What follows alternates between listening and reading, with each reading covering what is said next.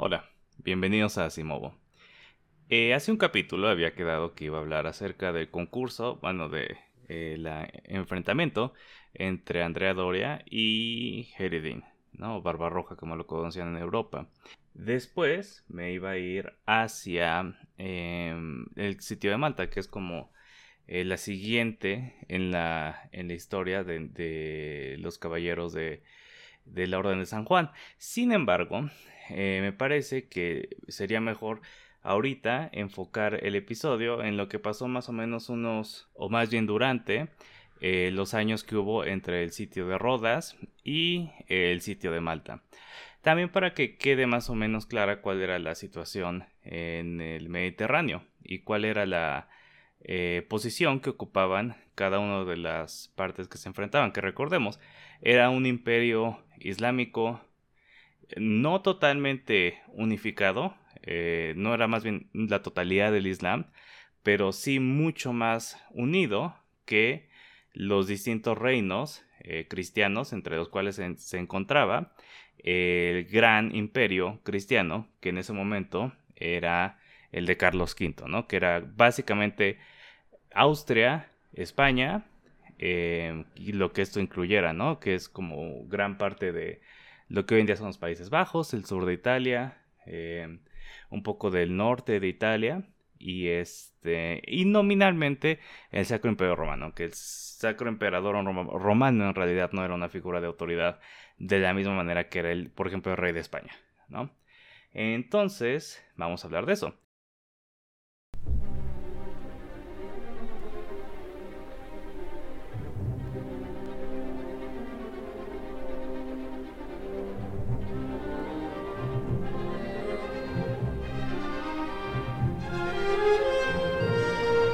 Empecemos por qué estaba pasando con los caballeros de Mal.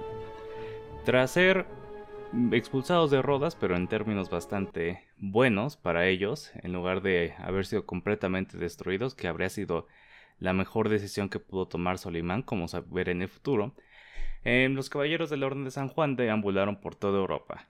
Estaban buscando cómo recuperarse, cómo eh, juntar más hombres, la mayoría de los caballeros eran hijos segundos o quienes no estaban destinados a tener una posición muy alta en sus propias casas o en su propio gobierno.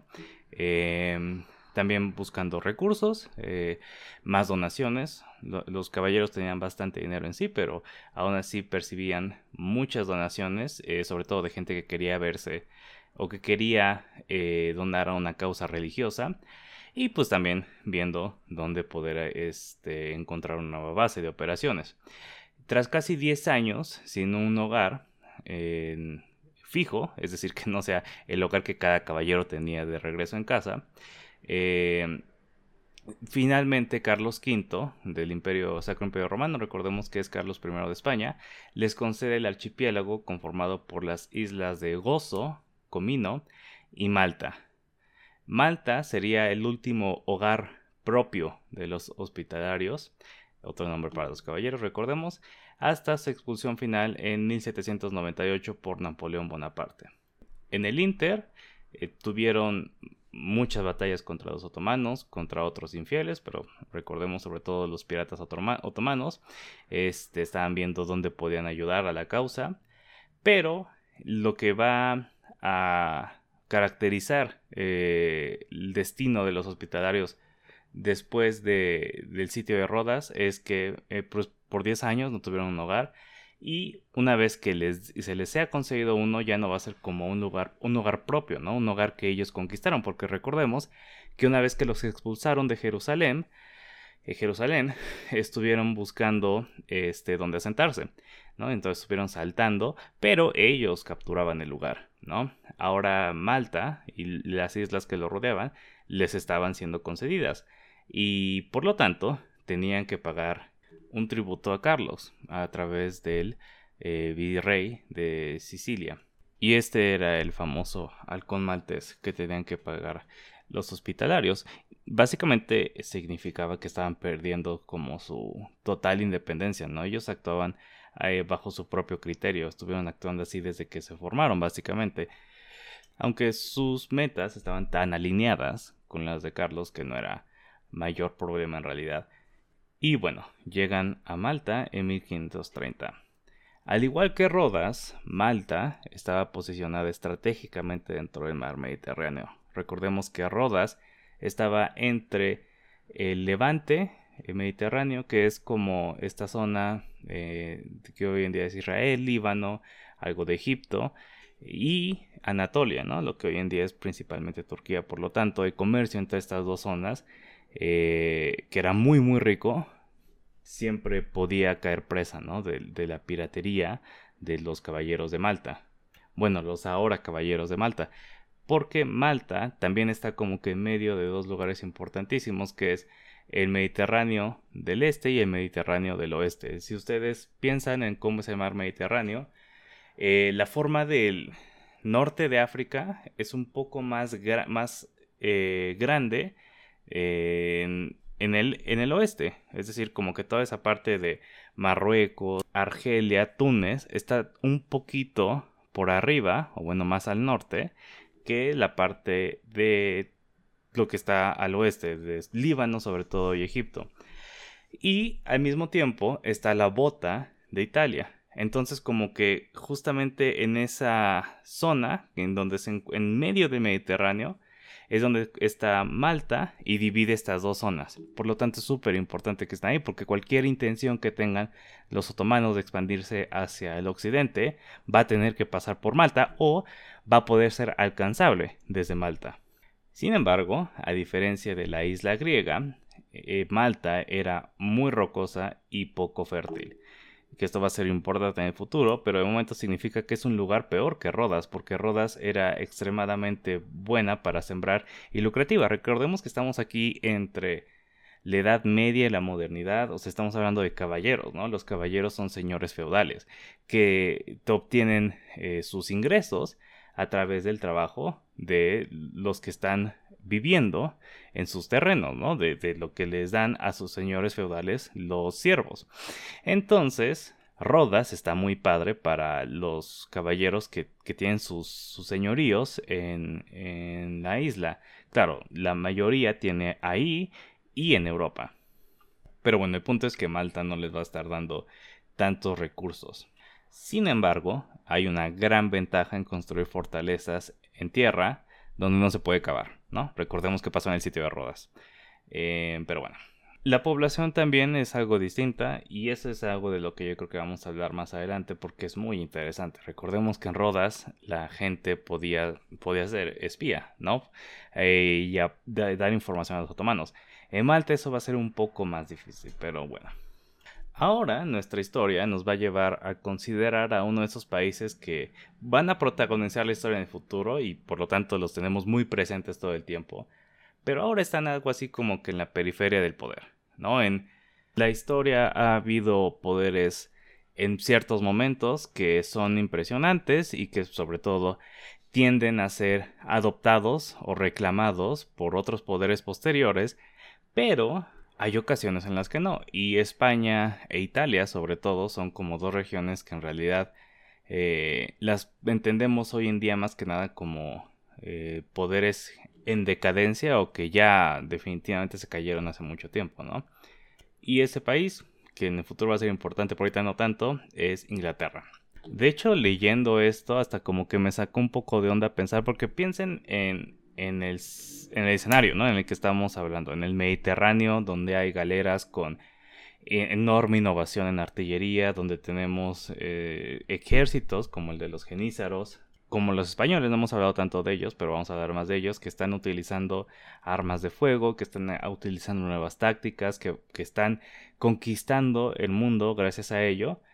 Y eh, piensen en cómo se imaginan la Inglaterra de la después de la Guerra de las Rosas, ¿no? La Inglaterra en la que se basó este George R.R. R. Martin para hacer Juego de Tronos. Es como una Inglaterra mucho más medieval, ¿no? Este, eh, ahorita estamos después de eso, pero sigue siendo casi anacronístico, ¿no? Pensar en los Tudors, pensar por ejemplo en Enrique VIII, que es de quien vamos a hablar ahorita.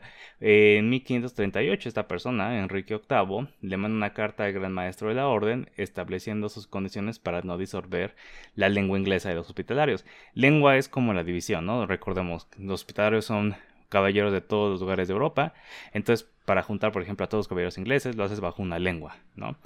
Em, ¿Y por qué? ¿Por qué quería disolver a la lengua inglesa? Pues porque eran católicos y en este momento Inglaterra se estaba separando de la Iglesia Católica porque Enrique VIII se quería divorciar, ¿no? Eh, y esto va a tomar importancia también porque hablamos de los estados papales y la reina de Inglaterra con la que no se llevan muy bien, pero bueno, regresemos. Eh, Enrique VIII demanda que los hospitalarios ingleses tenían que hacer un juramento de lealtad a la corona inglesa y que no reconocerían la autoridad del Papa, ¿no? Como esta autoridad final que eh, finalmente es la, la única que reconocen los hospitalarios, ¿no? Eh, la Orden de San Juan, en principio, había sido creada bajo el precepto de que iban a ser neutrales hacia todas las naciones europeas porque estaban enfocados en la guerra santa contra los musulmanes para recuperar ¿no? la, la Tierra Santa. Este, entonces, pues no había forma de aceptar esto, porque e, es, un principio importantísimo. Una vez que hay eh, divisiones eh, políticas internacionales en tu orden de caballeros internacionales, es muy probable que deje de funcionar. Por lo tanto, obviamente nunca pudieron llegar a un acuerdo. Lamentable porque definitivamente querían que no pasara eso ya que los hospitalarios ingleses eran muy importantes en Inglaterra. Por lo general eran gente con muchas posesiones, que tenían terrenos y terrenos en Inglaterra y en Irlanda. Algunos eran miembros de la House of Lords, por ejemplo, y los caballeros ingleses eran importantes también en la orden, eran buenos soldados. Entonces así lo había intentado de todo para evitar eso. El, gran maestro en persona había ido a visitar a Enrique VIII este, unos 10 años antes, como por 1528. Pero, eh, y a pesar de que eso era un gran honor, eh, y Enrique estaba muy complacido, no fue suficiente, ¿no? Porque el mundo estaba cambiando y ya, bueno, eso siempre fue, fue verdad, pero por primera vez como que había eh, líderes y había países, naciones enteras que estaban aceptando que a pesar de que todos eran cristianos, no eran como una unidad que necesariamente tenía que esforzarse para reconocer la autoridad del Papa e ir a pelear contra los musulmanes y, parar todo en este en beneficio de, de esa misión, ¿no? Que es lo que está pasando en Inglaterra. Es como, bueno, está bien la Orden de Malta, eh, la Orden de San Juan, pero nosotros no, no vamos a tener una institución en nuestra casa que, este, reconozca autoridad del Papa. Lo siento, sobre todo si son un montón de eh, monjes guerreros. Eh, pero bueno, muchos de los caballeros que estaban viviendo en Inglaterra y en Irlanda huyeron hacia Malta para ya quedarse ahí y otros tantos fueron ejecutados por la corona inglesa. Entonces como que definitivamente no le estaba yendo muy bien al Vaticano. Quienes eran precisamente empatados o incluso más o tal vez incluso menos que España, este, los más preocupados por la expansión de los otomanos. España porque era una nación católica y porque eran de los que más estaban atacando los piratas otomanos y pues el Papa precisamente pues porque era el Papa, ¿no? Y quería eh, enfrentarse a los infieles. Eh, hoy en día el Papa es una especie de mezcla entre clérigo y diplomático con cierto poder simbólico eh, pues importante pero y poder económico también pero no es así como de, los de las cabezas de estado más importantes de nuestro mundo hace 500 años sin embargo el Papa era una cabeza de estado igual de importante que cualquier otro rey o cualquier otro emperador de Europa.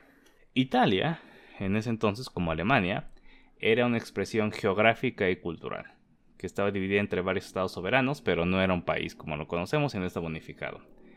famosamente, la mayoría de lo que hoy en día es Alemania estuvo dividido entre una infinidad de microestados que conformaban por eh, en su mayoría lo que conocemos como el Sacro Imperio Romano, más bien lo que era el Sacro Imperio Romano. Italia, por su parte, estaba conformada principalmente entre Milán, Florencia, Venecia, los estados papales y Nápoles, ¿no? Yéndonos de norte a sur. El norte de Italia, como hoy en día también, era la parte más urbanizada y más industrializada, mientras que el sur era la parte más rural. Milán y Nápoles estaban sujetas a la corona de España. Em, la primera eh, era una de esas partes peleadas entre los Valois y los Habsburgo, porque está ahí justo eh, al lado de Francia y muy cerca de eh, España, ¿no? Entonces, pues, el norte de Italia, ¿no? Me refiero a Milán. Entonces, este, era de esas partes que querían los franceses y que los españoles estaban peleándose por mantener. Nápoles era parte de la corona de Aragón desde 1442. Y este, aquí lo interesante es que, pues, estamos hablando de España, ¿no? Como un, hemos estado hablando de España como una potencia marítima o uno de los países este, importantes en nuestra historia que podemos ver, eh, siendo que eran de los únicos que pueden enfrentarse a los otomanos, eran uno de los países más importantes en el, Mediterráneo. Y este, sin embargo, muchos de los genios militares eh, y de los héroes de guerra de, de todo este periodo eran italianos, solo que no reconocemos como italianos porque pues no peleaban por Italia, ¿no? Sino por este, una parte de, de la corona española. Lo cual es interesante, ¿no? O sea, nada más lo digo porque en ocasiones puede parecer que no es una... O sea, no tenemos una idea clara de Italia como una potencia militar europea. O sea, podemos pensar en Napoleón en Francia, toda la época napoleónica, este, todo este periodo, aunque haya sido relativamente corto, de supremacía es en española, en Europa y en el resto del mundo. También un periodo de expansión enorme por parte de los prusianos, que es que eventualmente serán los que eh, lleven eh, o que los que lideren más bien la unificación alemana, pero de Italia como que no pensamos mucho, ¿no? Y, y en parte tiene que ver con el hecho de que eh, muchos italianos no estaban peleando por Italia, ¿no? Pero bueno, regresemos con el Papa. La autoridad de los papas eh, de principios de la modernidad, el periodo en el que estamos hablando, era cada vez más marcial que moral. De nuevo, ya no era la Edad Media en donde todos se tenían que, por lo menos nominalmente, o tratar de hacer el esfuerzo por parecer que estaban sujetando a la autoridad moral del Papa. Entonces, para para ser asertivo en, la política europea, que era algo que definitivamente no quieren dejar de hacer los estados papales, tenías que eh, obtener poder marcial. Y, son tan importantes en la historia de la humanidad como cualquier otra potencia europea de, la modernidad. El Papa fue quien le concedió a las potencias ibéricas, a Portugal y España, los derechos exclusivos para captar los vastísimos recursos del Nuevo Mundo y los diezmos de la colonia. O sea, imagínense la cantidad de poder que le estás dando a dos países gracias a ello y lo que te deben esos dos países, ¿no? Ahorita, para ejemplificar esto, ¿no? De que el, de que el Papa era una figura eh, importante en la política mundial de Europa, bueno, internacional de Europa, perdón, vamos a hablar de Il Papa Terribile, que eh, como en el caso de Iván el Terrible, en italiano esto también quiere decir algo más bien como impresionante, ¿no? No, no terrible como lo, lo pensaríamos en español. En general, a diferencia ¿no? de Carlos o de Solimán, no voy a ahondar mucho en la vida de los papas de este periodo, porque pues hay como 80 mil, ¿no? Pensando que los escogen cuando ya están bastante viejos y que estamos hablando de un periodo en el que la gente se moría eh, mucho más eh, fácilmente, ¿no? Entonces, este, eh, no quiere decir que lo que yo diga de este papa o que cuando yo diga el papa eh, eh, podamos pensar que no es una persona en sí misma, cosa que todos son iguales, pero no es el enfoque del episodio, ¿no? Así que, eh, bueno, de toda esta serie, ¿no? Entonces, este, voy, a hablar algo de Julio II, pero no, no es como si él fuera el modelo que todos van a seguir. Julio II, el Papa Terrible, por lo general es descrito como alguien que, cuyo carácter se asemejaba más al de un gran príncipe o a un rey de la época que al de un clérigo. Durante su pontificado, lideró personalmente guerras de conquista, instituyó la Guardia Suiza Pontificia y fue el primer papa en juntar un tesoro pensado para gastos de guerra. Si el norte de Italia se lo disputaban los franceses y los españoles, si el sur ya le pertenecía a los españoles, lo que quedaba era el centro, y estaba ahí para ser tomado, sobre todo gracias al declive de la dinastía Borgia. En la primera década de los 1500, los venecianos se movieron a la región de Romaña, literalmente Romaña con ñ, aprovechando la caída de César Borgia, y tomaron Faenza y Rimini. Ambas eran antes dependencias papales, eh, por lo cual Julio II movilizó sus fuerzas para recuperar el territorio y llamó la formación de una de las cosas súper importantes que van a estar este, saliendo en, los episodios y que obviamente son vitales para la, batalla de Lepanto, una Santa Liga. ¿no? Una Santa Liga es una eh, alianza de países que el Papa manda a llamar para lograr cierto objetivo, ¿no? Y entonces, en este caso, el objetivo de la Santa Liga era destruir a Venecia y dividir sus territorios. este premio llamó la atención de España, de Francia, del Sacro Imperio Romano y de otras regiones de Italia. Pero cuando Francia como que le fue demasiado bien y aplastó a los venecianos en el norte de Italia, en 1509 el Papa ahora se volvió contra los franceses y se pasó del lado de Venecia para enfrentarlos. Se llevó consigo a los españoles, al emperador romano y a Enrique VIII de Inglaterra, ¿no? Entonces queda claro que estas santas ligas siempre tienen que ver mucho con la conveniencia, ¿no?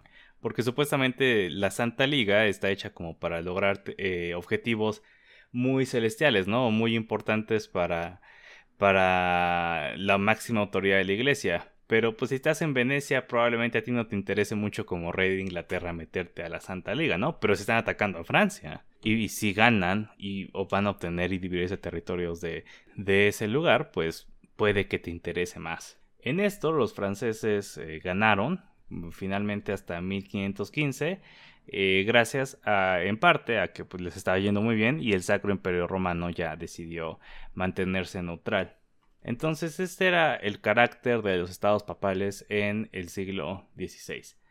Em, y también este era el carácter de las potencias europeas. Eh, cuando estamos hablando de lo mucho que los otomanos podían eh, lograr en el Mediterráneo y de lo mucho que estaban asustados los poderes europeos, podría uno quedarse con la idea errónea de que los otomanos eran casi casi solitos, igual de poderosos que los europeos. Obviamente no, Europa es más grande, tiene muchos más recursos juntos, pero no había una forma de juntarlos y de hacer y de responderle a los otomanos entre todos. Entonces, para a quienes sí les interesaba mucho que los otomanos eh, dejaran de expandirse y a lo mejor obtener algo de lo que los otomanos estaban conquistando en el norte de África, en realidad pensar que otras potencias europeas se les unieran y que pudieran hacer una alianza eficaz era casi casi tan milagroso o tan guajiro ese sueño como que de repente todos los otomanos se rindieran, ¿no? Al mismo tiempo.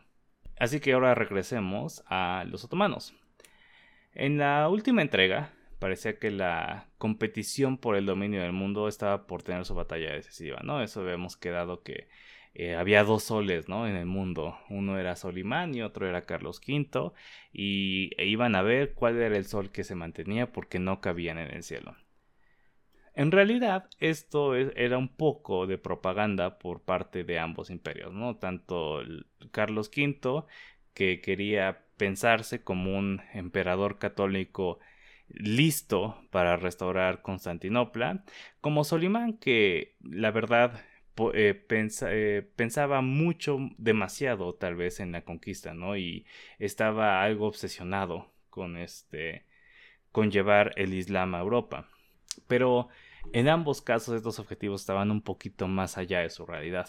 Para como 1530, eh, un poquito así alrededor del el sitio de, de Viena, lo que Solimán quería era enfrentarse a Carlos en el campo de batalla en Europa Oriental, de nuevo, muy cerca de Austria, y decidir la cosa y ahí y ya, ¿no? Y como hemos dicho en el episodio pasado, tanto a Solimán le faltaba logística y estaba muy dispuesto a sacrificar cañones y muchos recursos con el fin de llegar a, conquistar sin, sin detenerse, eh, como que los, los Habsburgo eran lo suficientemente inteligentes para no sacar su ejército cuando estaba muy bien defendido en una fortaleza, ¿no? Entonces este enfrentamiento final, este gran enfrentamiento final, pues nunca pasó.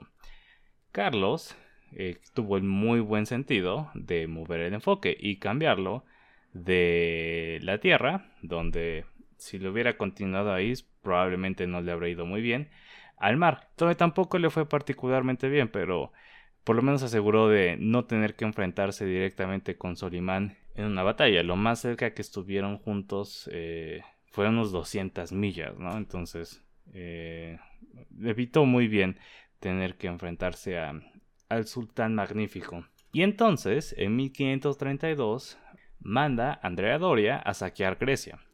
Eh, básicamente, ¿no? Ah, pues haz lo que nos han estado haciendo, pero en las costas otomanas. Y pues a Doria, el, navegante genovés de que hablamos un poquito el episodio pasado, le fue muy bien, fue brutalmente efectivo, logró penetrar profundamente en el imperio otomano y en este punto Solimán se da cuenta de que la guerra marítima no era nada más como una chamba que le iba a dejar a sus eh, piratas, a sus corsarios, sino era algo en lo que él se tenía que interesar si los barcos de Doria podían adentrarse en Grecia, mucho en Grecia, ¿qué los detenía de llegar hasta Constantinopla? Constantinopla está ahí, ¿no? Entre Turquía y Grecia, ¿no? Entonces, este, como que sintió el terror ahí, ¿no? De verdad. Pero gran diferencia entre los otomanos y eh, los poderes europeos. Solimán manda llamar a Jeredín lo eleva, era gobernador en Argelia, y lo hace ahora almirante de una nueva flota imperial, y lo hace parte de su corte, ¿no? Se, convierte como en el Corlis Velaryon de, este, de la corte de Solimán.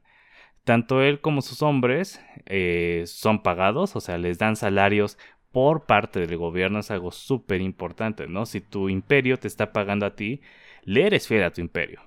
Y tú como imperio tienes eh, la capacidad de mandar esta flota a cumplir tus deseos este, de expansión o de defensa, ¿no? Y toda esta gente nada más se va a dedicar a eso. O bueno, no nada más, pero se va a dedicar a eso, ¿no? Estás profesionalizando a tu, a tu marina, ¿no? Que es algo que es muy, muy difícil que vayan a lograr los europeos. Hacen sus barcos, cada barco tenía la paga que le llegaría a sus este a sus soldados, a sus almirantes, aunque había mucha gente también que iba sin que le pagaran con la expectativa de que iban a saquear uno que otro pueblo, de hecho, ese será todo su trabajo, ¿no? Saquear pueblos para sembrar el terror. Y esta empresa es posible para solo para un vasto imperio con poder centralizado y la capacidad de traer los recursos de todos los rincones de sus dominios y convertirlos en aves y convertirlos en una marina. En contraste con la flota de Andrea Doria, que principalmente se componía de sus propias naves, de sus propios barcos, ¿no? Y esto va a ser un problemota en el futuro cuando a lo mejor Andrea Doria no quiera que le hundan sus barcos. Si Heiredin está ahí enfrentándose a, Doria Heiredin tiene sus barcos por parte del imperio y su objetivo nada más es ganar victorias en nombre del imperio, pues entonces va a estar mucho más dispuesto a atacar que alguien que puede perder muchísimo más eh, económicamente hablando en una batalla y donde armaron su astillero durante casi todos los 40 años después del nombramiento de Barbarroja, es decir, como más o menos del 30 al 70 de los 1500, los espías europeos verían con temor las naves construidas en las costas otomanas que estaban camino a saquear sus costas, ¿no? Y veían cómo eh, increíblemente eran capaces de seguir haciendo y seguir haciendo barcos. En su primer año, Heiredin que por, cierto aquí quiero hacer como un paréntesis. Eh, voy a estar usando los dos nombres, ¿no? Heiredin y Barbarroja, porque precisamente son como las dos formas de ver a esta persona. Heiredin es de la bondad de la fe, almirante nombrado por el sultán otomano, y Barbarroja es el terror de los cristianos, ¿no? Pero bueno, regresemos. Em, Barbarroja estuvo devastando el sur de Italia, territorios españoles, y lugar al que iba, lugar que saqueaba, lugar en el que superaba las defensas y lugar de donde, de donde se llevaba esclavos, donde profanaba iglesias y sacaba el oro, los mantos, lo que sea que tuvieran de valor las iglesias, lugar donde se llevaba a la gente rica para que pagaran rescates, y así estuvo durante un año entero. Y así era como su ciclo, porque las, campañas tenían que ser planeadas pensando en el clima. Entonces tenían que pasar como acabando eh, la primavera y, en el verano. Una vez que ya, estabas entrando a la, un medio entrado al otoño, había demasiadas tormentas y se convirtió en peligro. Pero bueno, le fue tan bien que literalmente se metió a un pueblito, el pueblo de Fondi, literal solamente para raptar a una joven viuda conocida por su belleza y llevarla al harem del sultán. Que obviamente es como una muestra de lo confiado que estás en ti mismo, ¿no? O sea, cada ataque también representa cierto peligro para ti. Pero si estás tan confiado en que siempre la vas a armar y que no te van a poder poner un dedo encima, pues puedes darte estos lujos de meterte a un pueblo eh, nada más a raptar a una mujer. La viuda, Julia Gonzaga, eh, logró huir, este, apenas en su ropa de noche, acompañada de solo un caballero de su casa. Al no poder lograr su objetivo, Barbarroja entró y destruyó el pueblo, masacró a los hombres y todas las mujeres y niños fueron raptados para ser vendidos como esclavos. El caballero que acompañó a Julia Gonzaga después fue mandado a ser ejecutado por ella Em, porque lamentablemente le salvó la vida, pero la vio en su ropa de noche, ¿no? Entonces, pues ni modo, había que matarlo. Tal fue la violencia de Jeredín que la gente en Roma empezó a huir.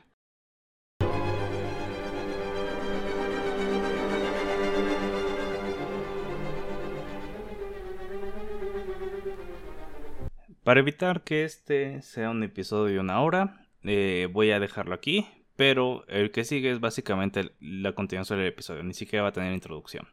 Entonces, eh, gracias por escuchar hasta aquí.